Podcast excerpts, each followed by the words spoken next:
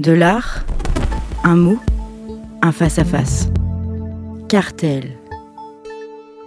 Le promontoire du songe. Cartel, saison 3, épisode 29. Jean-Charles Verne. Aujourd'hui, nous allons parler d'une œuvre de Dov Alouche, artiste euh, né en France en 1972, qui vit à Paris.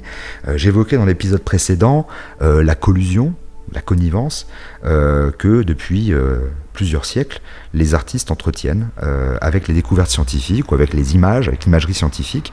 Et j'ai évoqué notamment le fait qu'aujourd'hui, un certain nombre d'artistes sont passionnés par cette relation entre l'art et la science, et qu'un certain nombre d'entre eux euh, viennent même de formations scientifiques préalablement à leur parcours euh, en école d'art ou parcours artistique. Et c'est le cas de Dov Alouche qui a commencé euh, son parcours par des études. Il a fait une école d'ingénieur, des études scientifiques, et, donc tout son travail est tenu depuis une quinzaine ou une vingtaine d'années par, par cette relation fascinante entre l'imagerie scientifique, euh, quelle qu'elle soit, il va puiser vraiment dans, un, champ qui est extrêmement vaste entre l'imagerie scientifique et euh, ce qu'un artiste peut en faire.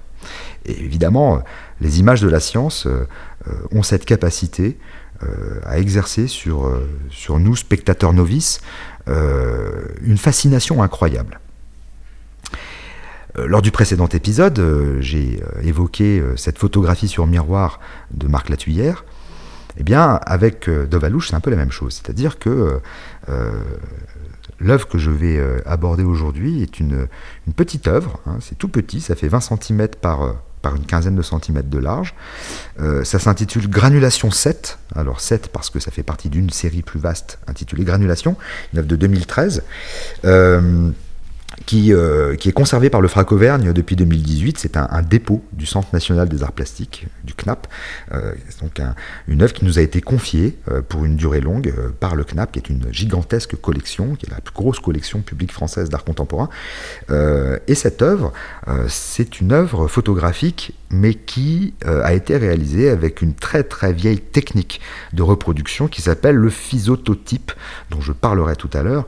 Donc c'est un physototype euh, contrecollé sur carton et encadré. Une toute petite image, une petite image qui est très troublante, euh, un peu comme celle de Marc Latuyère, parce que euh, lorsque je m'approche, euh, je m'y reflète.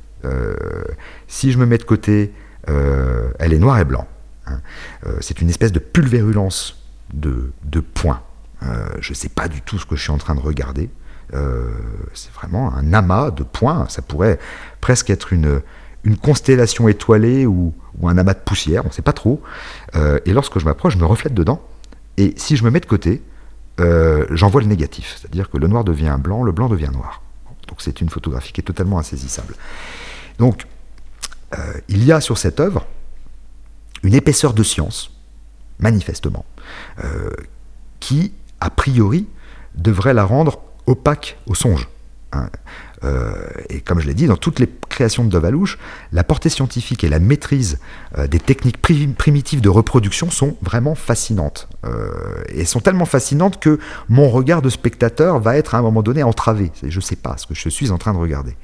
Alors on va commencer par la partie scientifique, hein, par l'épaisseur de savoir qu'il y a dans cette, dans cette photo. La série des granulations que Dov Alouche a, a- a entrepris en 2013 reprend euh, les travaux réalisés à partir de la fin du 19e siècle par l'Observatoire de Meudon, euh, dont l'objectif était de constituer un, un atlas de photographie de la surface du Soleil. Et cet atlas, il a été euh, réalisé euh, aux alentours de 1903. Donc, euh, on évoquait lors de plusieurs épisodes et depuis le début de cette saison 3 de Cartel l'observation de la surface de la Lune par Victor Hugo à l'Observatoire de Paris. Et bien là, le- le- les recherches menées à la fin du 19e siècle par l'Observatoire de Meudon consistaient donc à, à essayer de capturer la surface du Soleil en le photographiant. Donc, il y a des milliers d'images qui ont été réalisées, qui sont des espèces de de monochrome euh, constellé euh, par, euh, comme je le disais, une pulvérulence de points, de points grisâtres, qui donne finalement à voir, qui ne donne finalement à voir qu'une surface qui est très décevante pour l'œil, mais qui malgré tout possède un pouvoir fascinatoire totalement intact. Donc sur les milliers d'images qui ont été réalisées à la fin du 19e siècle, il y en a quelques-unes qui ont été conservées et qui ont constitué cet atlas publié en 1903.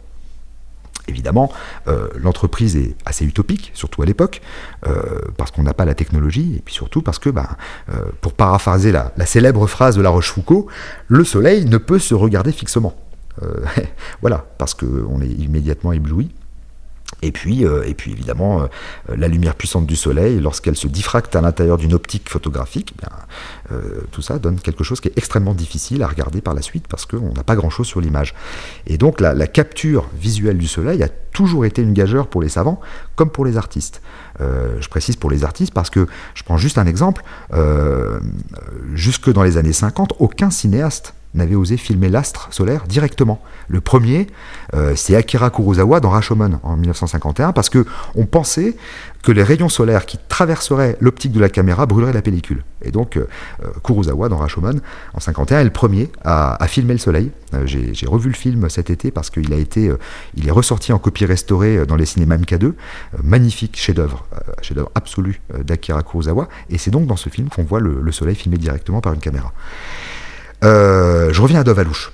Dovalouche est allé puiser euh, dans les archives de l'Atlas de l'Observatoire de Meudon euh, un certain nombre d'images, et à partir de ces images, il a réalisé une série de plaques en utilisant la technique ancienne du physototype pour insoler les images originales.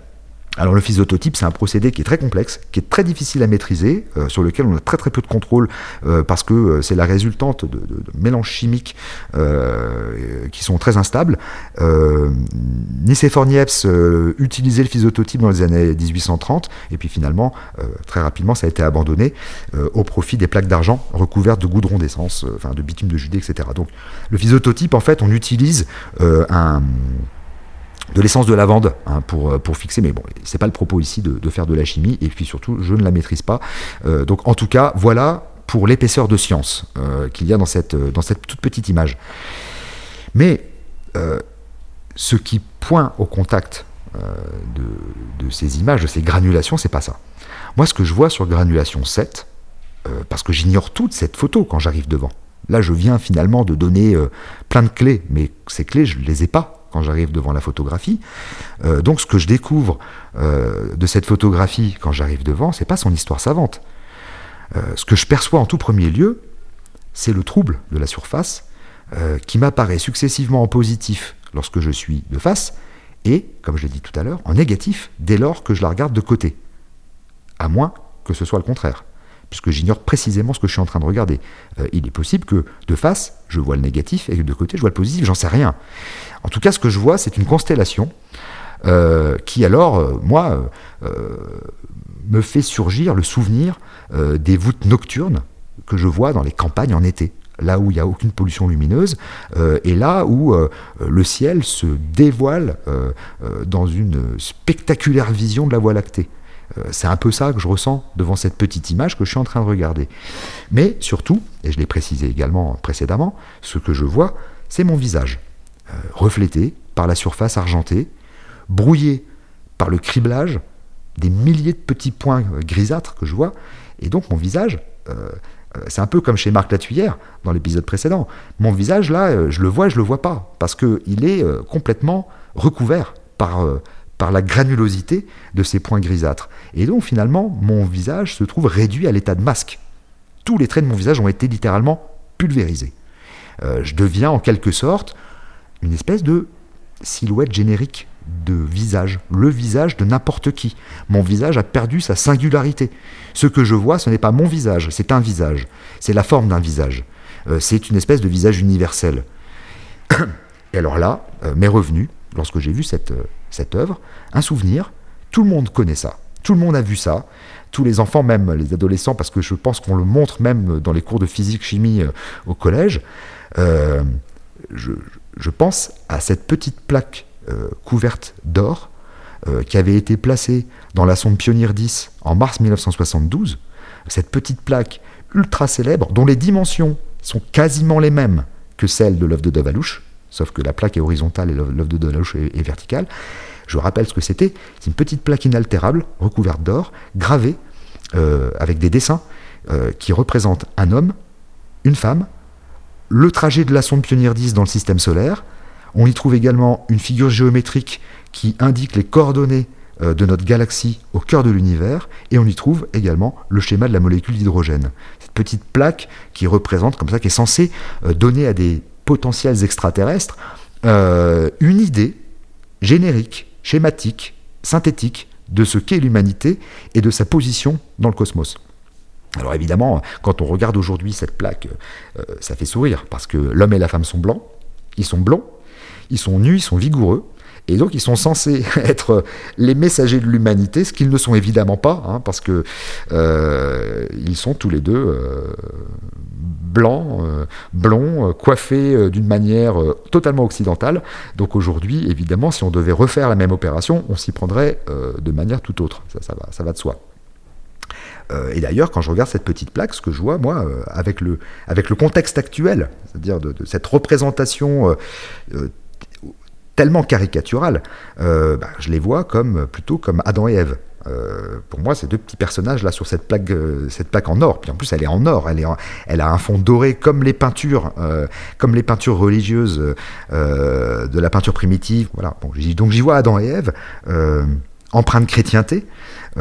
et évidemment, selon toute vraisemblance, une grande partie de l'humanité ne s'identifierait pas à ce modèle occidental définitivement abscon. Mais en tout cas, je reviens à Dovalouche, je ne peux pas m'empêcher de lier ces deux plaques, l'œuvre de Dovalouche et la plaque qui a été envoyée dans la sonde Pioneer 10.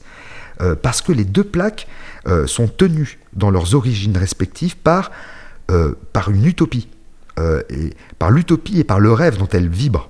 la première plaque, celle de Dovalouche, produit devant mes yeux la coïncidence d'un visage et du soleil, d'un soleil qui rappelons-le, est parvenu à la moitié de sa vie. Euh, un soleil qui donc euh, est voué à devenir une géante rouge qui absorbera la Terre avant de rétrécir, brutalement euh, en naine blanche de la taille de notre planète.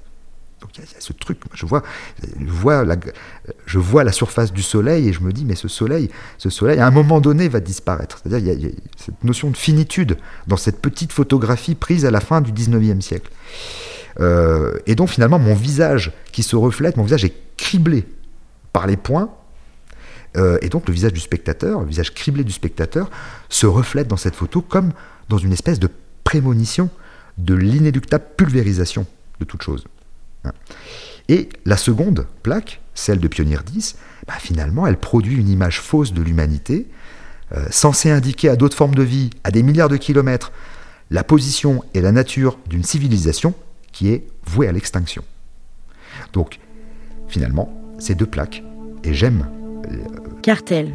J'aime penser à ces deux plaques euh, simultanément. Ces deux plaques ont gravé notre présence fugace au monde. Par Jean-Charles Verne. Et en même temps, elles sont euh, la manifestation de notre volonté de connaissance, de notre désir de traverser les confins, et elles sont la manifestation de notre finitude. À retrouver en téléchargement sur toutes les plateformes de podcast.